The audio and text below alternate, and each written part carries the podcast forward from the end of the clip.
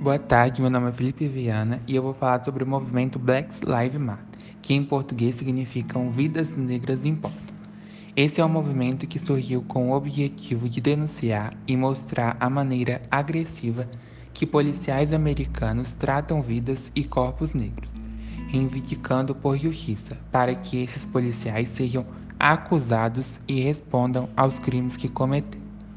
Nos Estados Unidos, assim como no Brasil, o preconceito racial existe e infelizmente persiste forte, sendo reproduzido não apenas por frases e atitudes racistas, como por políticas que tratam vidas negras como meros números.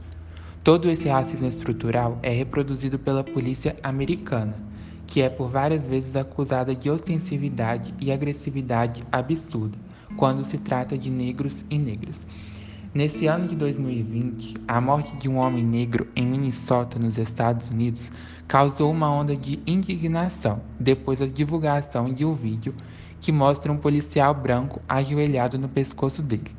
Nas imagens, o homem identificado como George Floyd, de 40 anos, reclama e diz rep repetidamente: Não consigo respirar.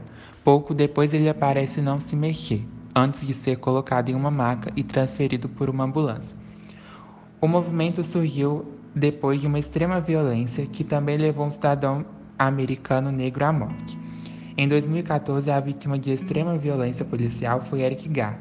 Garner foi contido por um policial branco com mata-leão, exatamente como George Floyd. Eric gritava que não conseguia respirar e toda a ação foi filmada por testemunha. Ainda assim, o policial Daniel Pantaleo não afrouxou o golpe, causando uma crise de asma que levou Eric à morte.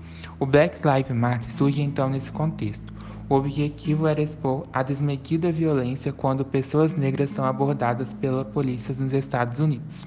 Hoje, seis anos depois, o movimento voltou às ruas. Em junho de 2020, as pessoas foram às ruas gritando I can't breathe, que foi uma frase proferida por Eric e George, eu não consigo respirar, como forma de protestos por manifestantes.